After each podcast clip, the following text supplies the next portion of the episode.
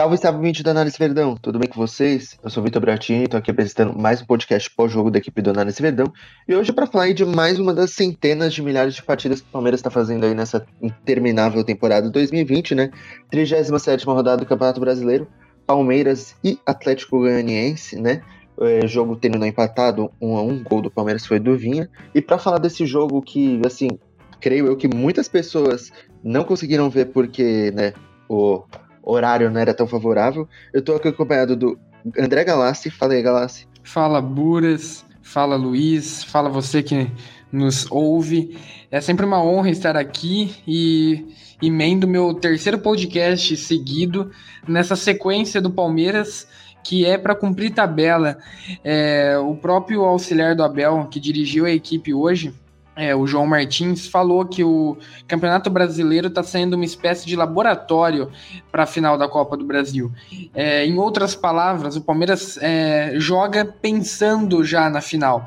Então, até por isso a gente percebe, são jogos sonolentos, meramente para cumprir tabela. Mas vamos, vamos destrinchar, vamos analisar e já projetar o futuro do Palmeiras, já que, obviamente, a grande pretensão é o título da Copa do Brasil. E tô aqui acompanhado também do Luiz Fernando. Fala aí, Luiz. Fala, Buras. Fala, André. É, o jogo hoje realmente foi um laboratório, né? Não tem muito o que, que dizer. Mas é muito jogo, né? A gente fica um pouco enjoado de, de ter tanto jogo assim, porque cada jogo que passa, mais chato é, entendeu? E, mas são, são jogos que estão na tabela, né? Tem que cumprir a tabela, né? Mas é, a gente vai falar bastante, tem, tem, tem bastante assunto interessante sobre esse jogo aí, tem umas coisas legais para falar, apesar de não ter sido muito legal o jogo, tem coisas legais. Bom, para a gente começar aqui esse podcast, eu acho que foi uma surpresa aí para muita gente que o Abel novamente não pôs os reservas, né? A gente foi aí novamente com grande parte do time titular e eu queria saber, assim, é uma pergunta mais de suposição de vocês. Por que vocês acham que o Abel não põe o time reserva de vez, sendo que a, Copa do, a final da Copa do Brasil tá aí menos de uma semana? É, mais uma vez o, o, Abel surpreendeu a todos, né? É muito difícil a gente tentar cravar é, qual vai ser a escalação do, do Palmeiras é, desde quando o Abel chegou. A gente, desde a época do Filipão, falava muito, ah, o Filipão esconde escalação. É, o Abel sabe fazer isso muito bem também. As próprias prévias é, falavam de Alain Pereur, Renan, é, Lucas Lima, Breno Lopes, e não foi isso que aconteceu. É, Palmeiras entrou a campo com uma equipe muito próxima daquilo que é titular. É claro, existe algumas lacunas. A gente não sabe se, por exemplo, é, na final da Copa do Brasil vai jogar Felipe Melo ou Danilo. É, minha opinião, que seja o Danilo. Mas enfim, é, o Abel surpreendeu. É bem verdade que ainda falta uma semana, ali seis dias para a final.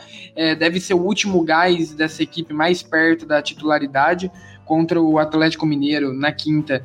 Acredito eu, só suposição, que, que deve entrar uma equipe bem diferente. Porém, eu já, já teria, desde hoje, é, feito isso. Colocaria uma equipe super mista, é, nem mista, propriamente reserva mesmo. E hoje eu não entendi uma coisa, entre todos esses questionamentos do porquê não coloca equipe reserva, ou porquê não, não coloca o Luiz Adriano no banco, já que ele sempre é, conviveu com problemas físicos de sequência de jogos, mas eu não entendi o, o Mike como ponta e tendo o Breno Lopes que não pode jogar a final no banco. É, o Breno Lopes, é, eu acreditava que ele jogaria todas as partidas é, do Campeonato Brasileiro, como já preparação para a próxima temporada porque ele chegou aqui, é, ainda não teve muitas oportunidades como titular, sempre entrando no segundo tempo. Acreditava que seria uma sequência para ele é, desempenhar o futebol que o Palmeiras gostou dele no Juventude. E não entendia essa proposta do Mike, a explicação do próprio João Martins também falando que está testando, como tem poucas opções na ponta, está testando novas, é, novas é, opções e realmente é esquisito, porque o Mike não tem tanta característica para jogar como ponta. Ele foi muito mal hoje, a gente vai falar mais para frente. Então, entre todos os questionamentos, eu fico com esse. É, porque o Breno Lopes, na função de não poder atuar na final, hoje, mais uma vez, começando o banco de reservas. Eu é, tenho vários questionamentos também. É, e, só que, cara, é, é, muito complicado porque a gente não sabe o que acontece também lá dentro, entendeu? É, é claro que a gente tem uma opinião, a gente tem que dar opinião porque a gente pensa também algumas coisas que para nós não faz, não faz sentido. E uma das coisas é, essa coisa do Mike que o André mencionou, né? Eu não entendo, sinceramente, eu não, não entendo por que, o Mike está sendo utilizado ali numa segunda linha ali, sabe?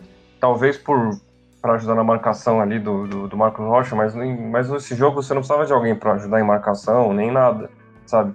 E eu acho, é, talvez o André tenha alguma coisa, é, alguma novidade sobre isso, sobre, sobre jogadores de base, mas eu não entendi porque o, o Pedro Acácio parou de jogar, parou de, ser, parou de entrar, o Gabriel Silva, que poderia entrar nesses jogos aí, fazer um gol, tirar um pouco a zica que ele tá, sabe? Eu, sinceramente, não consigo entender essas coisas, sabe? É, não sei se é o, o estilo de. De ser um, um, como é um técnico europeu, né? Talvez seja por isso que ele tem essa coisa de time, entrosar o time, de, de um trabalho ali e tal, mas mesmo assim não faz sentido, sabe? Então, é, eu acho muito estranho e, e, mesmo hoje, hoje, por exemplo, você, você coloca. É, a gente vê na nossa cabeça aquela coisa do Marcos Rocha de terceiro zagueiro. Mas nem foi isso, foi mais ou menos ali uma linha, uma linha com o Marcos Rocha e outra linha com o Mike, né? E, a, e isso também, também não faz sentido, entendeu? É, é estranho, é, realmente está estranho.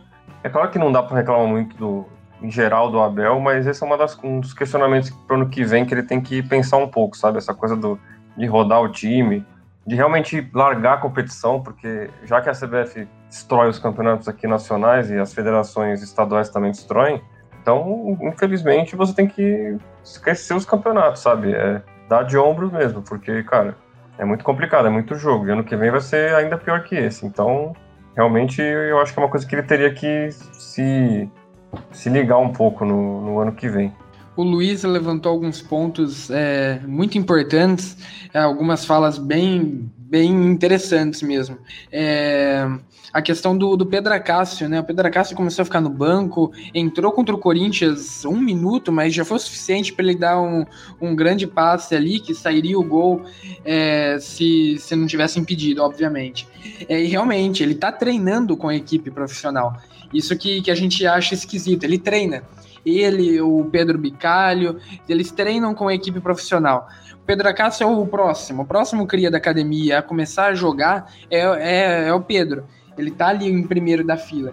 E essa sequência, sem ponta, ele sabe jogar como camisa 10, como armador, e sabe jogar como ponta. Ele se destacou, veio ao Palmeiras como ponta. E chama muita atenção ele não tá nem sendo relacionado. O Gabriel Silva é, tá voltando de lesão, né? Ele teve uma lesão.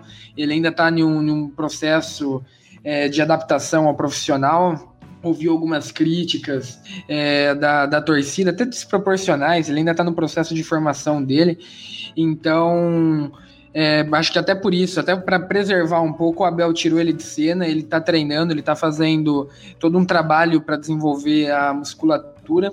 E só para ressaltar o último comentário aqui, é o que o Luiz falou: existe uma equipe por trás, existe é, quem analisa, quem passe para o Abel, fala: ó, é, esses podem, esses não podem jogar, mas a gente aqui na função de de gravar o podcast, de dar a nossa opinião, a gente procura sempre levantar esses questionamentos. Seria muito interessante, até o próprio Palmeiras, é, dar uma, uma pincelada do, dos motivos né, nas coletivas, tudo. Hoje foi é, a própria coletiva e a entrevista ali na beira do campo, bem é, desconversada toda essa questão. Ah, são testes, são testes, são testes e apenas isso.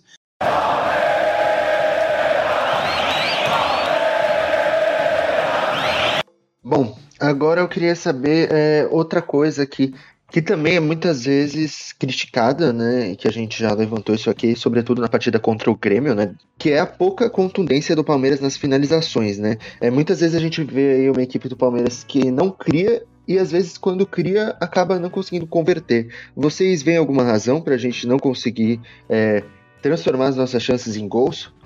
É, então, é assim, é, é, eu fico feliz que, a, que o time consiga produzir, consiga fazer uma coisa que no futebol brasileiro é bem complicado, que os times não conseguem fazer, que é, que é você, você furar as, as linhas defensivas ali, com, principalmente quando tem o Luan jogando, né, que o Luan é bom nisso.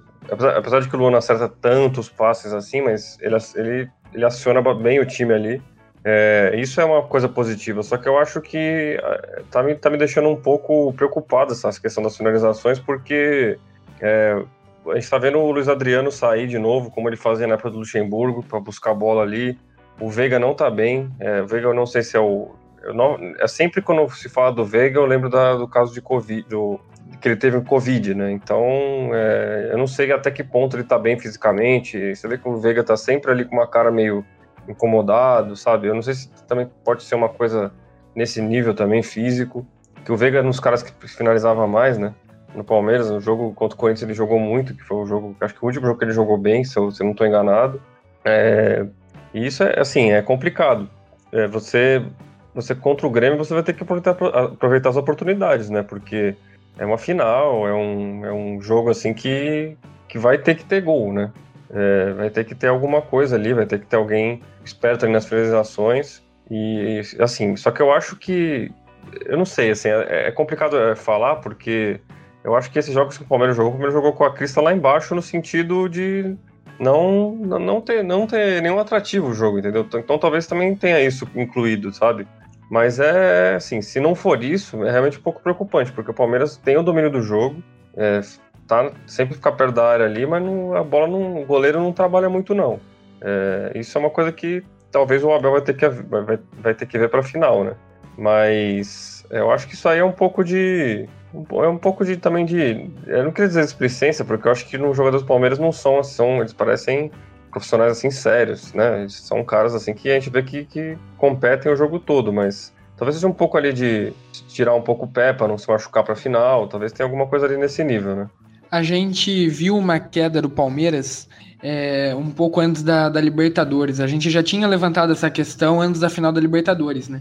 É, será o que acontece com o Palmeiras? O Palmeiras vem jogando é, meio assim, com a, com a crista para baixo. Eu gostei muito desse termo, define muito bem o que o Palmeiras anda anda nas atuações do, do Palmeiras. E, e novamente, a gente está aqui é, levantando essas hipóteses. Acredito que seja por conta da final mesmo, como foi na Libertadores. É uma temporada muito desgastante mais uma final e desgastante não só fisicamente, como psicologicamente. Então, os jogadores se preservam. É, essa comissão técnica é, já fala abertamente que usa o brasileiro como laboratório, embora ainda utilize muitos titulares. É, os jogadores também, é, às vezes, treinam uma, uma jogada diferente. É, não, não vai com aquele gás na, na dividida para é, evitar uma, uma lesão. É, porque qualquer jogador que se machucar agora, pronto, tá fora da, da final. A gente viu o Gabriel Menino que vai conseguir voltar no limite. Então o Palmeiras passa por isso. E as finalizações, é, acho que tem um pouco sim de, de displicência.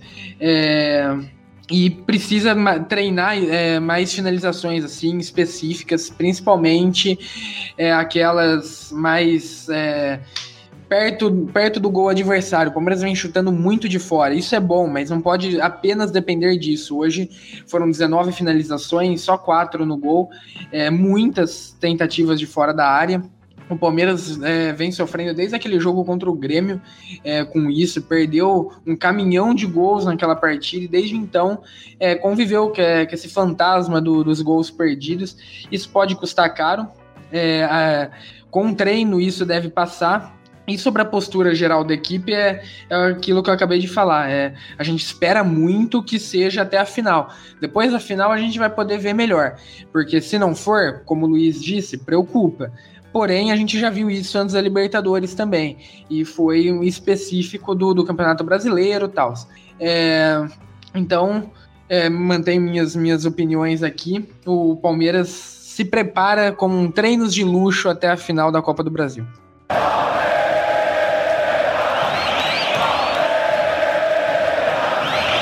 Bom, um dos jogadores que é mais criticado ultimamente e que não vem de uma boa sequência de jogos definitivamente é o Marcos Rocha. E hoje ele teve novamente mais uma partida muito abaixo, né? E ele parece um titular, assim, incontestável quase da equipe. É, o que, que, vocês acharam da partida dele dessa vez? É mais um jogo pra gente criticá-lo?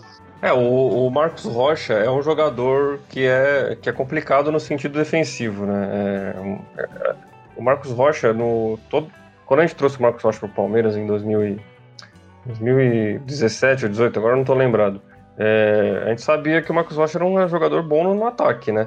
E a defesa, a parte defensiva dele nunca foi o, o, destaque dele no Atlético, nem no, nem no América, nem no time que ele jogou. Só que, cara, assim, é complicado porque lateral direito é uma posição muito complicada. Lateral direito é, no, no, mercado, assim, é muito difícil achar, um lateral direito competente no Brasil. E o Palmeiras teve interesse no Marcelo Herrera, do São Lourenço, tem o Fabrício Bustos, do Independiente, mas, é, assim, é, é meio estranho que eu vou dizer, mas eu, eu manteria os, os dois, o Marcos Rocha. O, Marcos, o Mike, eu não sei, vamos ver como vai ser, mas o Marcos Rocha e o, o Mike, eu acho que não seria tão ruim o Palmeiras manter os dois, porque, cara, não tem lateral melhor, melhor que os dois no Brasil. É, assim, em geral, né? Não tô falando que eles são os dois melhores laterais do Brasil, mas assim, é difícil você encontrar um lateral é, de um nível bom para jogar no Palmeiras. Eu já até já fiz aqui alguma pesquisa, alguma coisa assim. No Brasil, realmente é difícil você encontrar um lateral.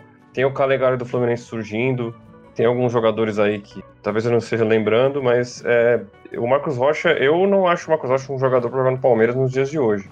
Mas ao mesmo tempo eu acho que o Marcos Rocha é, tem algumas coisas boas ali nele na parte ofensiva. Um jogador que sabe ultrapassar, um cara que o cruzamento dele até tem uma certa qualidade. A gente vai lembrar do gol do, do, do contra o Corinthians. Tudo bem, faz um tempo já, mas do gol contra o Corinthians que, ele, que o Palmeiras fez, que o Daverson fez, que ele deu um passe muito bom para ele, pro, pro Daverson.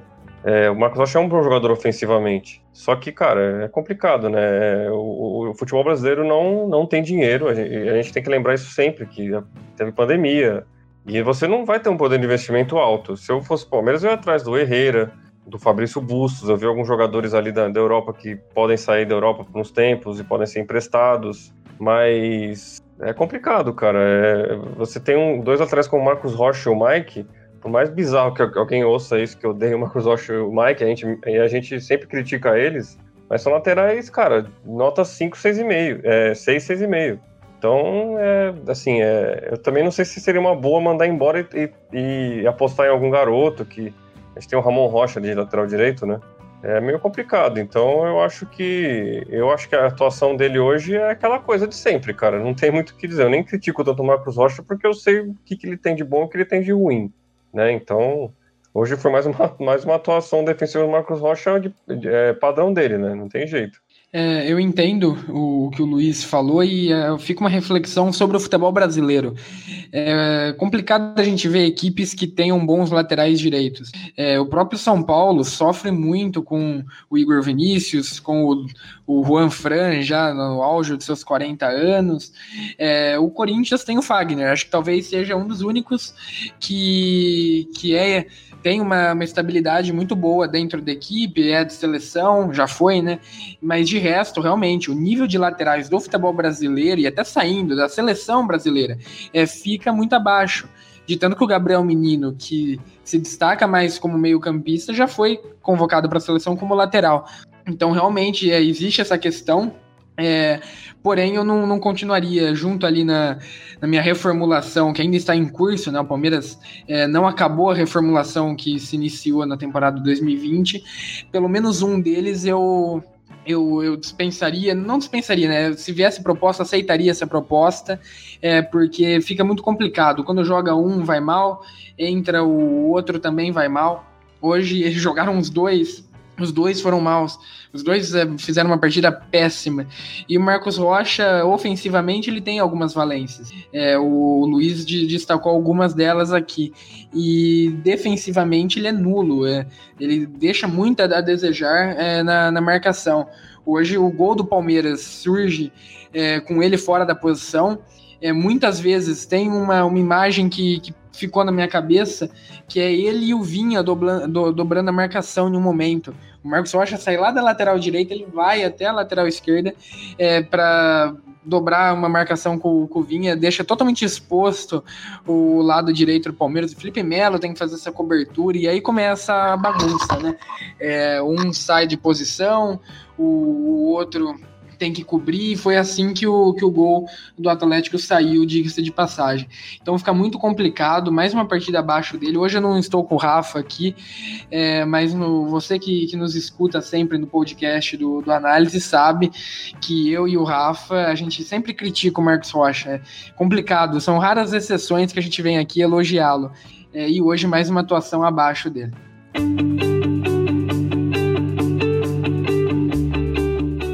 O Análise Verdão é parceiro do ClipDraw, a melhor ferramenta de análise esportiva do mundo. Se você já é um analista ou deseja analisar jogos ou situações de jogo, você precisa do ClipDraw. E você que acompanha a Análise Verdão tem um desconto exclusivo na compra do software. Acesse abre.ai barra análise ClipDraw e garanta sua licença ClipDraw. Você não vai se arrepender.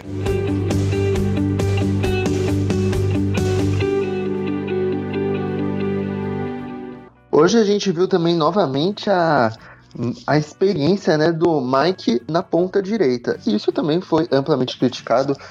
Grande parte da torcida até ficou se perguntando por que não colocar o Breno Lopes diretamente ali como titular ao invés de improvisar o Mike. E bom, o que, que vocês têm para falar do Mike na ponta, né? É melhor do que na lateral? É, eu, eu penso que eu penso que o, que o Mike é um jogador que, assim, se você for aproveitar ele, você tem que aproveitar na lateral, né? Na ponta acho que não faz o mínimo sentido, cara, porque é, o Mike é um jogador interessante, assim, no sentido né, geral mesmo, porque o, o, o Mike, quando ele chegou no Palmeiras, ele era um jogador que ele veio a, a contrapeso, né, do William.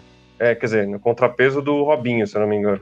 E o Mike é um jogador, assim, que, que quando ele chegou, ele, o problema dele era a parte, a parte defensiva.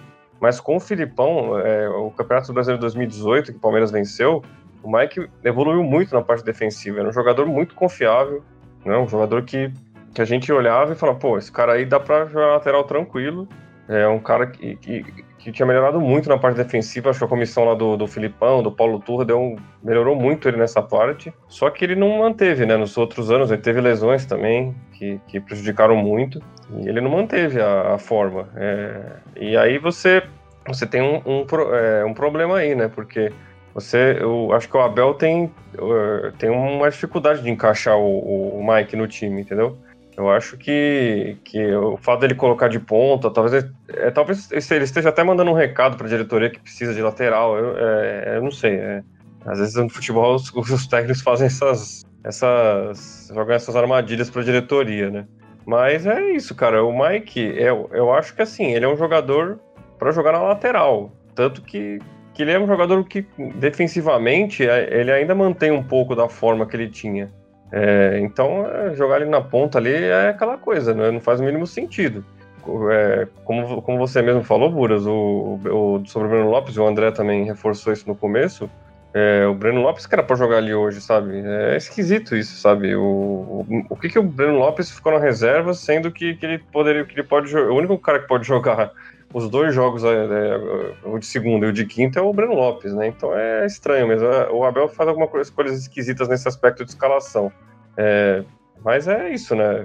Eu acho que, que, o pacote do, inteiro do Abel tem. É, obviamente, ele não é um cara perfeito. Alguns erros ele comete, né? E o, o Mike na, na, na ponta é um erro. Um dos erros que ele comete. Mike na ponta, Esteves já foi testado na ponta também, vem atuando mais como ponta do que como lateral esquerdo. É, realmente, entre o trabalho do Abel, que é maravilhoso, é um trabalho nota 10, nota 1000, se a gente extrapola ali o nível de, de 0 a 10, mas a gente é nossa obrigação questionar as coisas. É essa a função proposta aqui pela gente. E essa da, dos laterais como ponta, realmente, é, eu, eu não consigo entender, pelo menos. É, é, claro, é, o Esteves tem algumas características que dá para adaptar como um ponta, porém ele foi muito melhor na base como, como lateral. Na base tentaram fazer ele jogar de ponta e não deu certo. O Mike nunca tinha jogado de, de ponta e o Luiz destacou muito bem a fase boa que o Mike teve com o Filipão né, em 2018. Naquele momento ele era confiável ofensivamente, defensivamente, ele estava muito confiante naquele campeonato inteiro. E foi uma peça boa para o título, porque a gente atuou com, com uma equipe meio reserva é, em, uma, em, uma, boa parte do campeonato, e o Mike jogava nessa equipe ia muito bem, ele com o Vitor Luiz. É, então, realmente, é, talvez a coisa mais inexplicável do Abel até agora é essa proposta do Esteves, a proposta do Mike, que não é a primeira vez, né? Antes ele já tinha entrado no segundo tempo como ponta, Muitas vezes, ah, dobra a marcação ali, o time precisa segurar o resultado, ou o Marcos Rocha faz uma espécie de terceiro zagueiro e o Mike vira ala, mas hoje não, hoje de fato ele jogou como ponta mesmo, e isso deixa ali uma, uma, uma pulga atrás da orelha, né, do, do motivo, e tendo o Breno Lopes no, no banco de reserva se torna mais inexplicável, porque se ah, você não tem jogador, fazer o quê? Tem que colocar. É, mas tendo um jogador no banco que não pode atuar na final, aí deixa já bem inexplicável essa questão. Bom, e aí a gente tem que também destacar agora um ponto positivo, né, que foi do nosso lateral Matias Vinha, né, o autor do gol que estava ali até o último momento correndo, dando tudo de si em campo. Isso porque o Vinha é um dos jogadores que deve mais ter atuado essa temporada pelo Palmeiras, né? Justamente por ele, assim, o reserva dele, teoricamente, é o único jogador da posição da lateral esquerda de origem é o Esteves, então assim, além do Vinha, então o Vinha acabou, o uruguaio jogou muitas partidas essa, temporada. E bom, acho que a gente tem que aqui é valorizar esse jogo dele, né? O que vocês destacam na partida do nosso lateral esquerdo? É, o Vinha é realmente um jogador de um nível muito alto, né? É um jogador que, que assim, eu no começo eu tinha um pouco de, de reservas em relação à parte defensiva do Vinha, né? O que é uma grande hipocrisia, né? Porque a gente tem Marcos Rocha jogando no Palmeiras e eu me preocupando com a parte defensiva do, do Vinha. Mas é, o, o Vinha, é, agora sem brincadeira, o Vinha era um jogador que me preocupava um pouco na parte defensiva e por dar uns botes ali meio doido, sabe? Mas eu, eu, eu entendi o Vinha, sabe? Eu comecei a entender o futebol do Vinha, que é um futebol muito físico. O Vinha, apesar de ser magrinho, assim, é um cara fisicamente, assim, é um, é um touro. Ele aguenta a porrada, ele vai para cima, ganha dividido de todos os caras, da, todos os laterais direitos e marcadores ali é um jogador de, de, altíssimo nível, né? Não é um jogador extremamente técnico, assim, de lateral estilo Marcelo, estilo Alexander Arnold, sabe? Falando dos laterais de alto nível, né? Mas é um, é um lateral de muita força, um lateral que, cara, é, chuta bem. Hoje fez um gol de direita, sabe? Fez um golaço, sabe? É um gol assim de. É, como diria o, o narrador lá, o Vilani, é um gol de videogame mesmo. É, é, incrível, é um jogador que, que a diretoria foi muito bem de ter contratado. É um jogador que, que eu lembro que no começo tinha uma, fizeram uma prospecção sobre laterais ali, que até divulgaram em alguns canais aí de imprensa. É, e o Vinha estava ali nesse meio. E, e, quem analisou o Vinha ali foi muito bem. E, quem contratou também foi muito bem, porque é um jogador que, que é, é uma benção, assim, ter ele no, no, futebol brasileiro agora, até o momento, né? Eu sei que ele vai ser vendido e tal, mas é, algum dia, né? Que ele vai valorizar bastante, mas é uma benção, assim, ter um lateral igual o Vinha no, no Palmeiras. Agora, é só para passar para o André, precisa de um reserva para o Vinha no que vem, né? Na minha opinião. Precisa mesmo é, um reserva para o Vinha. É, o próprio Esteves é, acharam que ele seria esse reserva quando venderam o Diogo Barbosa, emprestaram o Vitor Luiz. Vitor Luiz, que não fica no Botafogo para 2021, já se despediu é, lá no Rio. É, só que o Esteves acabou não crescendo aquilo que se esperava dele, né? Muita gente esperava que o Esteves acabaria a temporada é, já consolidado como um Patrick é e oscila entre banco e titularidade. Achavam que o Esteves seria um excelente reserva para o Vinha. É, acabou não sendo, né, não justificando isso. É, na minha opinião, como já estourou a idade, tinha que ser emprestado para ganhar rodagem. É, assim ele tem uma sequência de jogo, não tem tanta pressão igual no Palmeiras ele pode ter, e uh, aí volta e tem uma probabilidade muito alta de virar um, um excelente jogador, porque isso na base ele sempre foi. É, e aí realmente precisa de um lateral reserva para o Vinha. É, a gente tinha falado do lateral direito e o Luiz falou sobre a base, os laterais da base. É, são uma posição carente na base, as duas laterais. É, a lateral direita e a lateral esquerda não tem tantas opções. Na lateral direita a gente tem o Garcia, só que ele ainda é muito jovem. É, na lateral esquerda a gente tem o Vanderlan, que jogou alguns minutos, que é muito promissor, só que ainda está descobrindo sua posição. O Vanderlan atuou como ponta esquerda, lateral esquerdo e zagueiro durante a temporada, também é muito jovem. Então a gente tem dois atletas jovens, um deles ainda descobrindo qual vai ser a posição ideal mesmo acredito eu que ele se firme na, na, própria lateral esquerda, mas a idade ainda impede que ele possa jogar no profissional. A gente tem o Quinones, equatoriano, que jogou e joga muito bem. Também eles é, ainda não, não sabe se ele vai atuar como volante ou como lateral. Então, uma posição escassa na base, é, uma base é, estrelada e muito boa como a do Palmeiras, e uma posição que no profissional também tem essa carência de ambos os lados. E o Matias Vinha é um cara acima da média, né? É, não à toa foi o melhor jogador do campeonato uruguaio. Veio para o Palmeiras, é, teve um período de adaptação ali, é, começou jogando muito bem, depois veio uma fase de baixa. É, onde ele teve aquela lesão na cabeça contra o Corinthians, atuou de capacete, e depois que ele tira o capacete, ele volta a ser o Vinha que a gente conhece é, na Libertadores, um dos melhores da equipe. E hoje eu, eu coloco, se me perguntar um, um top 4 ali dos principais jogadores do, do Palmeiras, é Everton, Gomes, e aí a gente vem esse pelotão com Luiz Adriano, Menino, Vinha, são caras muito importantes para o Palmeiras. Então é um achado, é um cara jovem e que a gente não sabe até quando vai ficar, né? Infelizmente tem prazo de validade aí é, tenho esse interesse do Milan nele já há um tempo e deve, infelizmente, durar pouco no Palmeiras, né? A tendência é que, que ele faça uma excelente grana ao, aos cofres do Palmeiras, mas que não fique tanto tempo. E hoje a gente teve aí a volta, o retorno do Wesley, né? O Wesley que assim é no antes da lesão, né? Ele teve uma lesão bem grave e ficou, é, se não me engano, acho que seis meses fora, né? Foi algo assim. É, ele era um dos principais destaques da equipe, né? Até uma surpresa para muitas pessoas. É, chegou a dar várias assistências ali na Libertadores, foi fundamental em muitas partidas. E bom, hoje ele voltou. É, o que, que, vocês têm a falar dessa volta do Wesley, né? E o que, que vocês esperam dele daqui para frente?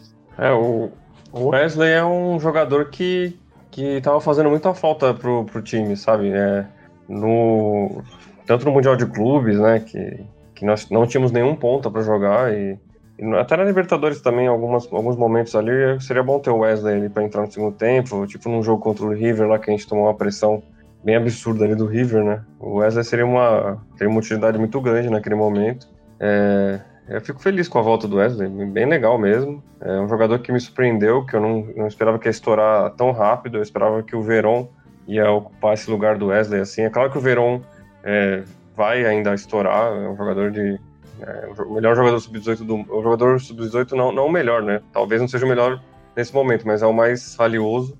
É, mas o Wesley realmente quebrou a banca aí, subiu e pegou a bola, é, joga com personalidade, sabe? Um jogador que desde que ele entrou a primeira vez eu já senti alguma coisa boa ali do Wesley.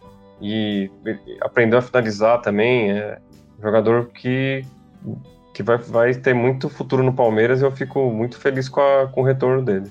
O Wesley é muito diferenciado é, por ser um jogador que, que tem umas, algumas características juntas que criam um atleta é, muito completo e que no Brasil é raro a gente ver. Um cara tão alto como, como ele, é, de passadas largas, que, que tem uma finta excelente, tem a finalização. Esse é um ponto um ponto chave, porque na própria base do Palmeiras ele era reserva, ele sempre entrava ali no segundo tempo, é, foi pro Vitória.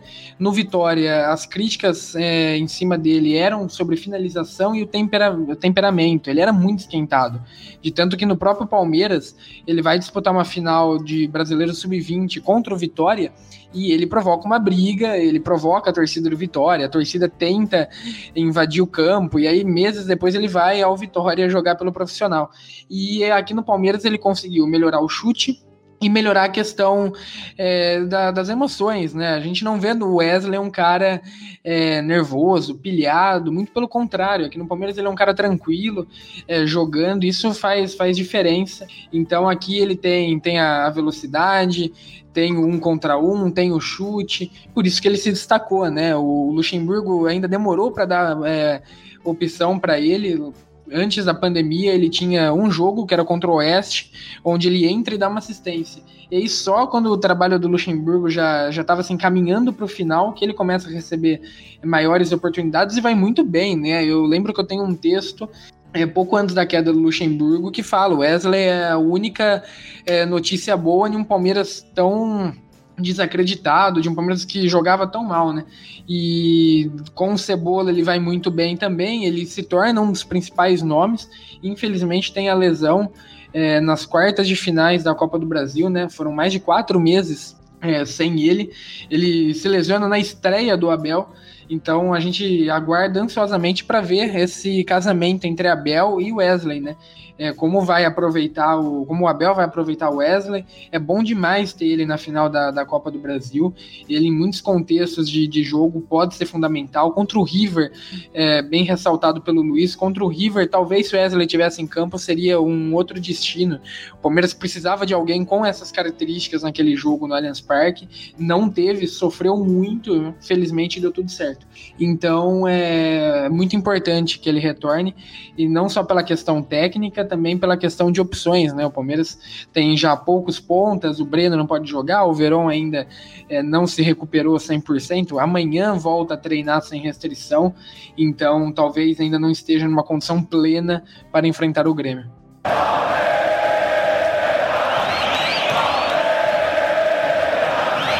E para encerrar esse podcast, eu queria saber de vocês, qual time a gente tem que escalar contra a equipe do Atlético Mineiro na quinta-feira, última rodada do Brasileirão?